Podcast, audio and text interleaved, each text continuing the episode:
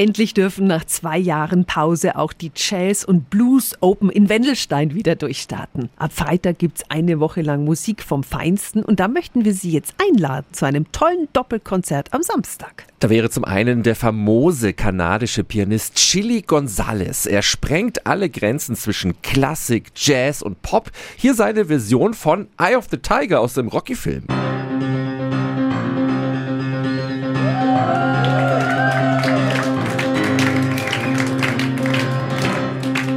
Ja, da geht's ganz schön ab bei Chili Gonzales. Und dann ist da noch die französische Jazzsängerin Cyril Aimé. Sie mischt französische Chansons mit Flamenco und Country-Musik und hat als Kind die Musik von Michael Jackson aufgesogen. Klingt bei ihr dann so.